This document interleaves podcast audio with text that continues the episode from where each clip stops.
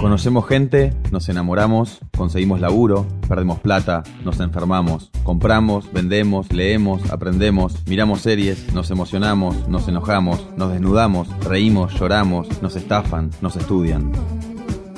En Internet pasa todo.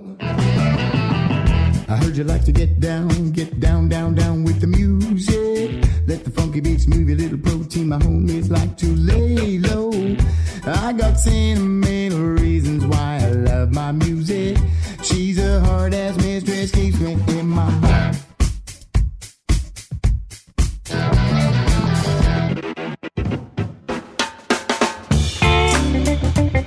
Bienvenidos a un nuevo episodio de Todo es Fake, el podcast de Revista Anfibia en el que hablamos de las cosas que nos pasan en el mundo digital.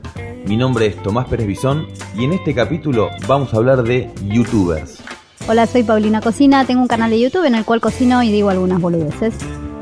Paulina, ¿cómo nació Paulina Cocina youtuber? Paulina Cocina fue, bueno, por empezar cuando nació, yo siempre que digo, digo que los youtubers no existían en ese momento, en realidad sí existían, pero era 2008, o sea, no había movida de youtubers, obviamente existía la plataforma, un montón, cada vez más gente subía contenido, pero por ejemplo, youtubers de cocina yo nunca había visto, ni en castellano, ni en inglés, ni nada. Entonces, mm, yo soy socióloga y en ese momento viví en Barcelona y estaba haciendo eh, un doctorado y estaba como trabajando mucho y dedicada como a cosas muy serias. No sé qué pasó, fue algo como mágico. Una mañana me levanté y dije, ay, voy a hacer un programa de cocina en internet, punto. Y filmé un año de un programa semanal, que es mucho. Yo ya estaba eh, antes de eso como jugando un poco con editor de video y tal. Y entonces filmé un año de un programa semanal y era una época en la que yo viajaba mucho, entonces me iba, no sé, me iba a Grecia y filmaba cocina desde Grecia y todas cosas así, todo filmado con una cámara precolombina. Después de un tiempo paré, no lo hice más porque era demasiado trabajo, no podía combinarlo con todo lo que yo hacía y lo dejé. Pero siempre con la idea de volver y con ganas como de, de retomarlo más seriamente. Como cinco años después, Espera, ¿en qué temas trabajabas cuando decías en sociología, en doctorado? Yo demás? trabajaba, yo tengo una, una maestría en migraciones, otra maestría en investigación y trabajaba en dos cosas. Académicamente trabajaba tema de migraciones, más precisamente de tema de campos para migrantes. Y después en mi trabajo no académico, pero tampoco estaba tan alejado, hacía algo que se llama diagnósti- diagnóstico preimplantacional, que es, por ejemplo, una, un organismo de gobierno catalán tenía X dinero para invertir en juventud en tal territorio. Entonces yo, entre otras cosas, hacía como unos sondeos de informantes clave, gente de salud, gente de educación y tal, o mismo adolescentes, para saber en qué invertían ese dinero. Una cosa, cosas que pasan en los países ricos. Y hoy no, no haces nada de eso. Bueno, nada. Hoy soy Paulina Cocina. No, nada, no. Laburo más que Quiero nunca en la vida, pero de Paulina Cocina. Pero de alguna manera llevaste lo, lo que vos tenías de socióloga, digamos, a esta nueva faceta. Sí, sí, porque eso, sobre todo cuando estuviste, un buen- yo estuve mucho tiempo metida en, en un ámbito de las ciencias sociales académico.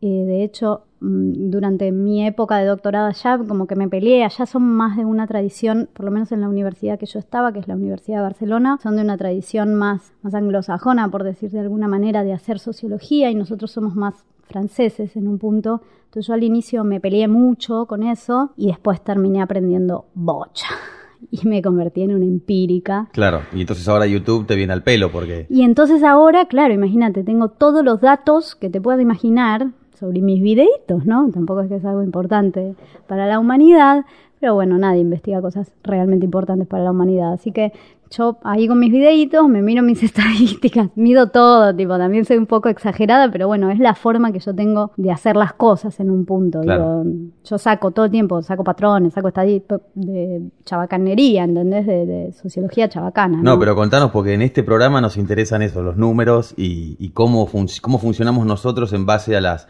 a las plataformas y a las estadísticas. Vos que cada video que subís, ¿cómo lo analizás o, o cómo vas pensando? ¿Cuáles son tus estrategias? Te voy a contar todo el recorrido y es un poco largo. No importa. Yo filmo un video, supongamos el video ya está editado. Una vez que el video ya está editado, yo lo subo, lo subo con un determinado nombre, porque sé que el robot de YouTube lee ese nombre. Y luego me dedico mucho tiempo, pero mucho tiempo, a buscar el nombre de ese video. El nombre de ese video es cómo yo le voy a decir a, Google que tiene que leer. ¿Qué le voy a decir a Google que, que, es mi video, no? Le voy a decir que es una receta, le voy a decir cómo hacer, le voy a decir no sé qué. Bueno, y esto lo busco en base a números, a números que la gente busca. Entonces empiezo, supongamos que hago una torta de chocolate, empiezo a fijarme en Google Trends y en otros buscadores si la gente busca más cómo hacer torta de chocolate o receta de torta de chocolate o simplemente torta de chocolate o, bueno, nada, este tipo de cosas. Había visto yo que la chocotorta es como la más buscada. Va, no sé, en una nota que los argentinos lo que más buscan es cómo hacer una chocotorta.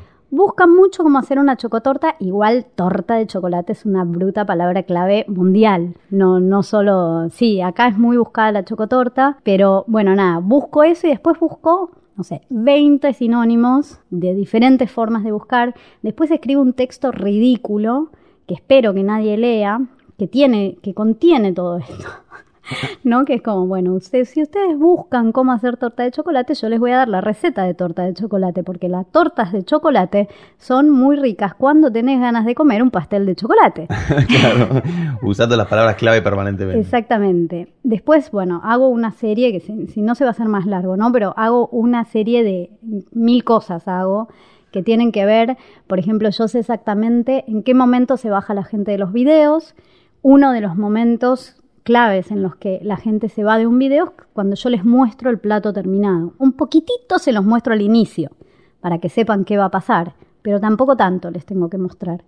Entonces, al final, antes de mostrar, no antes, en el segundo exacto que aparece el plato terminado, yo pongo una, lo que se dice una tarjeta, que es una invitación a ver otro video de YouTube, eh, y que en realidad quiere decir, bueno, te vas a ir, ya lo sé, no querés venir a otro video mío. Claro, claro, sabes todas las tazas, digamos. De... Sé todas esas cosas y son cosas, o sea, y sé también, o en realidad no sé, nadie lo sabe, los algoritmos de los buscadores son como la fórmula de la Coca-Cola de esta época, pero yo intento investigar qué es lo que qué pretenden de mí.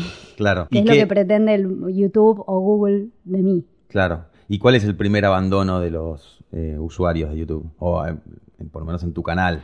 Hay un abandono al inicio, esto pasa en cualquier video y esto tiene que ver con qué esperabas encontrarte. Si vos quizás buscas una torta de chocolate y no sé, te aparece una chica hablando argentino y por ahí no tenías ganas de escuchar a alguien hablando en argentino y te vas a buscar otra, o viste que el video duraba mucho, o no sé, o no es lo que esperabas, entonces durante esos primeros 10 segundos 15 hay un montón de gente, a veces e, esa es mi lucha, como, eh, como lo que yo quiero reducir, a veces era un 25%, después un 20%, después un 15%, pero hay un porcentaje que siempre va a abandonar en cualquier video de cualquier youtuber ese video. Y después, por ejemplo, en videos de cocina, si la receta es muy simple, se abandona mucho al ver los ingredientes. Si yo te digo receta de omelette, y cuando entras dice huevo, queso, jamón Dice, bueno, ya está, ya lo sé hacer.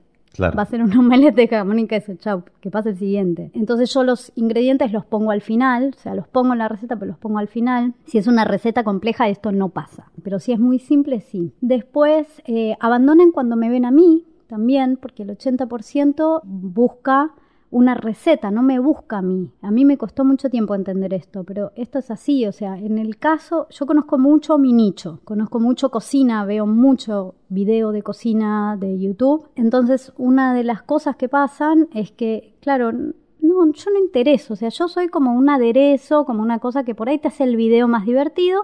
Por supuesto hay mucha gente que me, que me sigue o que le gusta cómo presento las recetas o que se divierte con lo que yo hago, pero no soy lo principal. Claro, Yo- y el primer video es por otra cosa. el primer video siempre es por otra cosa, exactamente. El 80% o 70 y largo por ciento de gente que ve mis videos la ve buscando una, lo encuentra buscando una receta.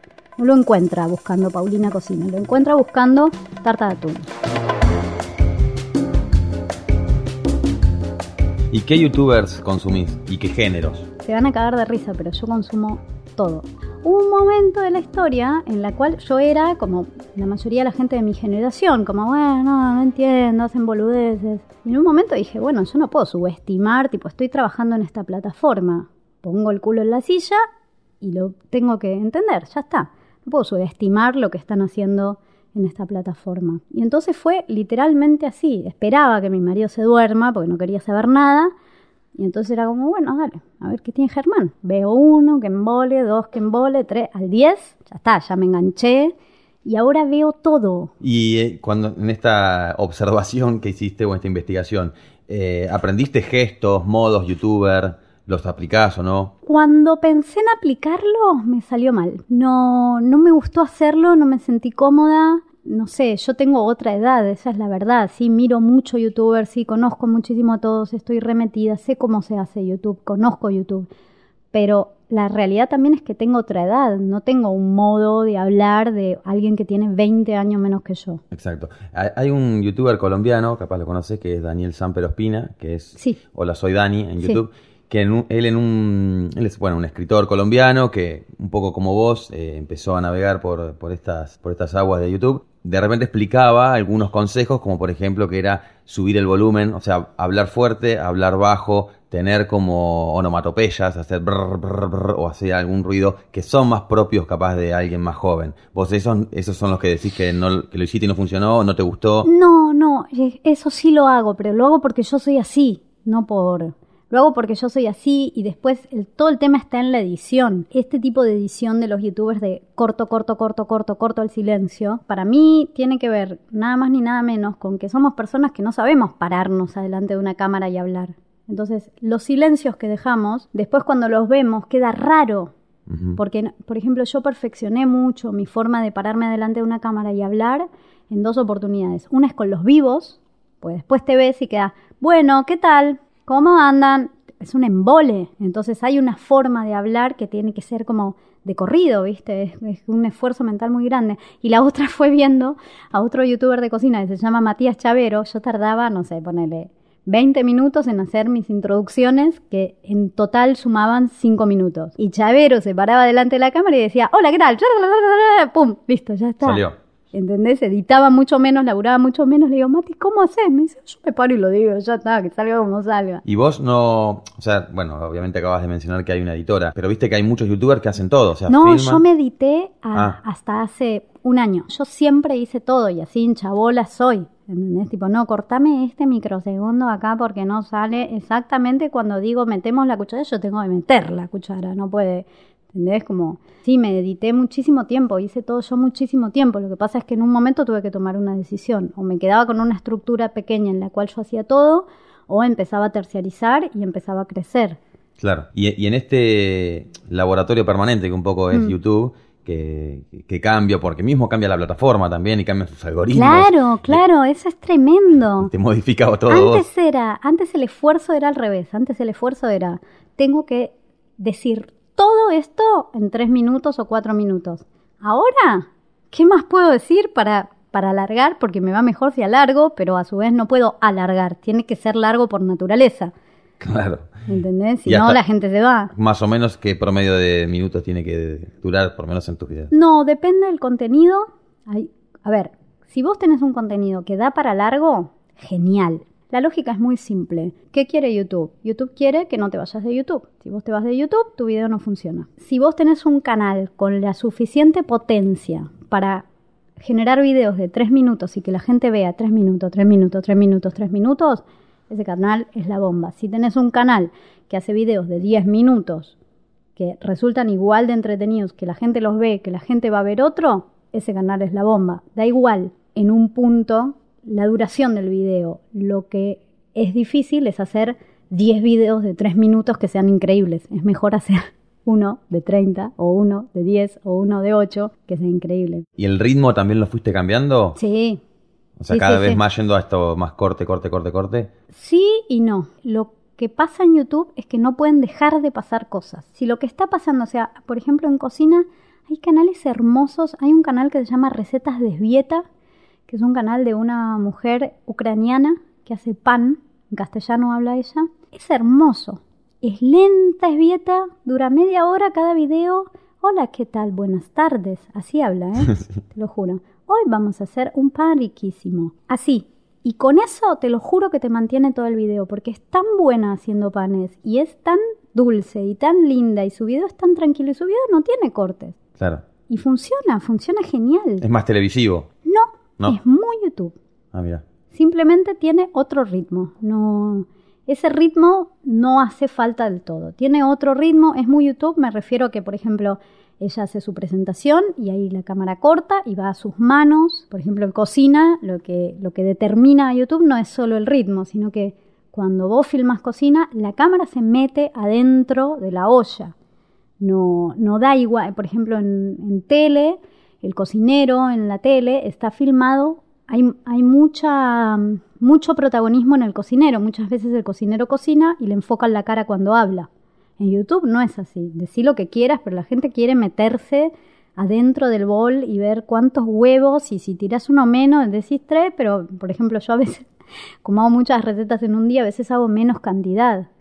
Entonces, no sé, yo pongo las recetas tres huevos, pero cuando yo cocino pongo dos, no sé, supongamos, ¿no? Claro. Y me, y me dicen, te dijiste tres, pero pusiste dos. No, estaba atrás, le digo yo. estaba escondido. A veces no sé qué cocinar, nunca no sé qué cocinar, pero tengo un Excel con 200.000 recetas que quiero hacer, pero a veces estoy como, hago el pollo a la mostaza o hago, yo cocino palabras clave, ¿eh? Sí. mi marido me dice, estamos comiendo palabras clave. No, no, no, para, para, para, la milanesa sí, no, vamos a hacer la napolitana que tiene 34 búsquedas más que... Te lo juro. Es muy bueno.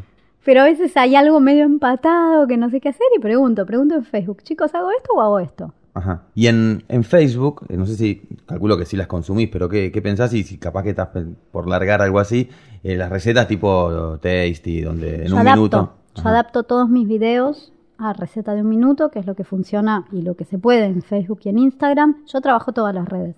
Pero, o sea, mi red, mi video principal es el de YouTube. El resto es una adaptación, lo adapto, queda igualito, queda bonito, hace muy buenos números. A mí son redes que no me conmueven el corazón, de hecho me enojan bastante, me enoja Facebook. Es una red que trabajé mucho y es una red muy ingrata con el creador de contenidos. Muy ingrata. Y todo el tiempo te pide, o sea, vos das contenido y todo el tiempo te piden que pagues. Que publicites, que promociones. Sí, es- a- es un modelo de negocio. En lo personal, yo siento que es una empresa que no reconoce que la gente no entra nada más ahí a ver a mi vieja en Santa Teresita en Maya. Y que tu contenido aporta valor a su red social. ¿Entendés? Sí, es un poco la, la pelea que hay entre Facebook y los medios, que los medios le dicen, bueno, estamos aportando, bueno, los medios y la gente, o sea, que, Sí, sí. que aporta contenido y, Sí, ahora, ahora parece que hay una forma de monetizar. O sea, es como que siempre intentan, pero bueno, siempre.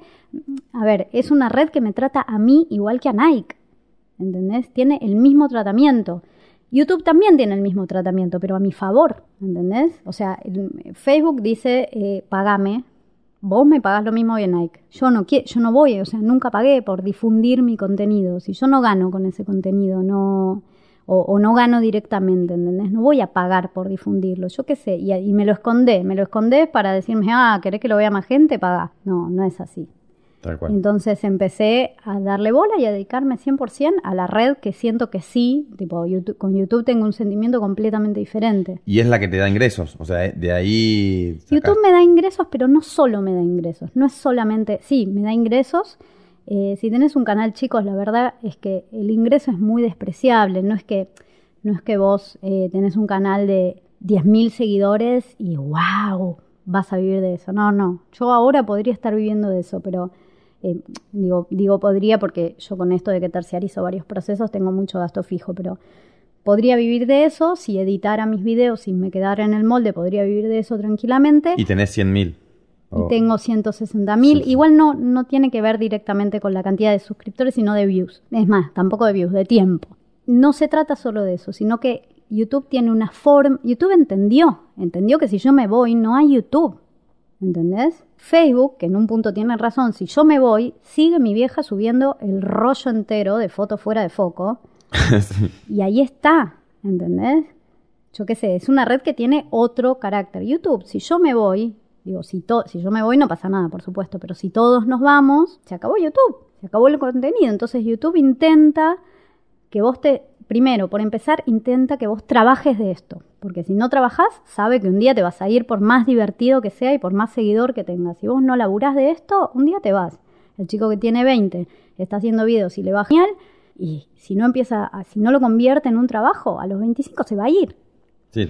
Por un lado está eso. Y por otro lado te trata como un creador de contenidos, te forma. ¿Vos fuiste, tuviste reuniones con Google Argentina o con...? Tuve reunión, sí, tuve, mira, justo mañana tengo una y estuve en otra oportunidad, pero lo que yo te estoy hablando son cosas de las que accede cualquiera, que es por ejemplo la Academia de Creadores, ahí vos tenés unos, unos cursos que podés hacer, entonces ellos te enseñan, por ejemplo, había, hay uno que es específico de cocina, entonces te enseñan a, a iluminar, te enseñan qué es lo que sabe la gente que le va bien con canales de cocina, qué es lo que te pueden transmitir, o sea, te, te hacen sentir que en un punto es valorado, después charlemos de cuán valorado, que si así, si así, pero en un punto te hace sentir que lo que haces tiene un, tiene un valor para ellos, y eso está bueno. ¿Y te ves teniendo, eh, yendo a la televisión? O sea, volviendo a un sistema más tradicional. Hay una porción, mira, el otro día hablábamos con una youtuber amiga y nos reíamos porque hay como un comentario constante que es, tenés que tener un programa de cocina. Tenés que tener un programa de cocina. Yo respondo, tengo un programa de cocina, chicos. es como si no fuera suficiente, para una porción de la gente, es como si no fuera... eh, mi amiga me decía que le decían, que la abuela le decía, ay, entonces por esto después te llaman, ¿no? Claro, el éxito es la televisión. Claro, como si la llegada es la televisión. Señores de la televisión no escuchen esto, pero para mí es un boleto al Titanic. Claro. No es que no, de hecho he ido varias veces a programas de televisión, no es que no lo haría, lo reharía, pero lo haría en función de que haga crecer lo que yo estoy haciendo ahora. Si a mí mañana me dicen, tenés prime time, tenés un programa en el gourmet, o tenés prime time en Canal 11 o Morphy Canal 11, o Cocineros Argentinos, pero es un programa de 8 horas de grabación, tenés que dejar Paulina cocinar, te lo juro que yo digo que no. Guita, me da igual, ¿Por qué crees que es un Titanic que se está por hundir? porque los números lo demuestran, no hablábamos de números. Sí, sí, sí, claro. Pero porque también a, a nivel imagen te... Mira, YouTube, bueno, yo ya les digo que soy re fanática eh, de esto, pero YouTube o la tele, la, la imagen, la movida audiovisual en Internet demostró, uno, que no somos lo que querían hacernos creer que éramos. O sea, la tele es un lugar de carcamanes que te ponen culo teta y no a toda la gente le gusta el culo teta. YouTube, por ejemplo, está lleno, lleno de chicas que hablan de belleza, de maquillaje, de un montón de cosas que en la tele jamás podrían estar, porque tienen nariz de gancho. Claro. A las pibas las siguen millones de personas. ¿Por qué? Porque no les importa la nariz de gancho. Pero y eso en la tele es imposible. Y es lo triste también es que la tele no se está dando cuenta de eso. Vos hablas con alguien de tele, primero no sabe nada. Por empezar no sabe nada de YouTube. Recién ahora, viste, como que ven que se mueve guita y se quieren matar. Y después encaran el tema. Pero yo hablé con mucha gente desde un lugar de mucha altanería. ¿Entendés? Hay un ejercicio, que es lo que yo te digo que tuve que hacer de, bueno, no puedo subestimar esto, que hay que hacerlo. Mira, no lo subestimes. Ahí está pasando algo, te la estás perdiendo, metete con humildad. Claro, sí, no, y lo, cuando quieren parecerse a YouTube o a Twitter y demás es una cosa que forzadísima, digamos. Yo hace, igual también tengo que decir esto, yo hace muchos, muchos años que no tengo tele, pero no hace tres años, hace 15 años que no tengo tele. Y viví ocho años fuera, con lo cual no estoy muy al tanto, o sea, Mirta, Marcelo, Susana y Ya está por ahí. y hasta por ahí. No, no estoy muy al tanto. Sí estoy al Santiago tanto. del Moro, ¿te suena? No. No. Sí estoy al tanto de, o sea, miro tele, no es que no mire tele, ¿eh? Por ejemplo, ahora estoy viendo las estrellas. Me Claro. lo miro, ¿entendés? Me dijeron, miralo, está bueno, no sé qué, empezó, me lo veo en YouTube. Bueno, Paulina, muchas gracias por haber participado de Anfibia Podcast y bueno, te Me vamos a seguir viendo en YouTube. ¿Te gustó? Estuvo buenísimo, sí, estuvo re lindo. Gracias a ustedes. En revistaanfibia.com vas a encontrar más links y contenidos sobre los temas que discutimos en este capítulo. Escuchá todos los episodios de Todo es Fake y Batalla Cultural, los podcasts de Revista Anfibia, en Spotify, Apple Podcast y en tu aplicación favorita. Mi nombre es Tomás Pérez Bisón y esto fue Todo es Fake. Si te gustó la entrevista con Paulina Cocina y te interesa mucho el mundo YouTube, hicimos dos entrevistas más con especialistas en el tema que las podés escuchar en esta página.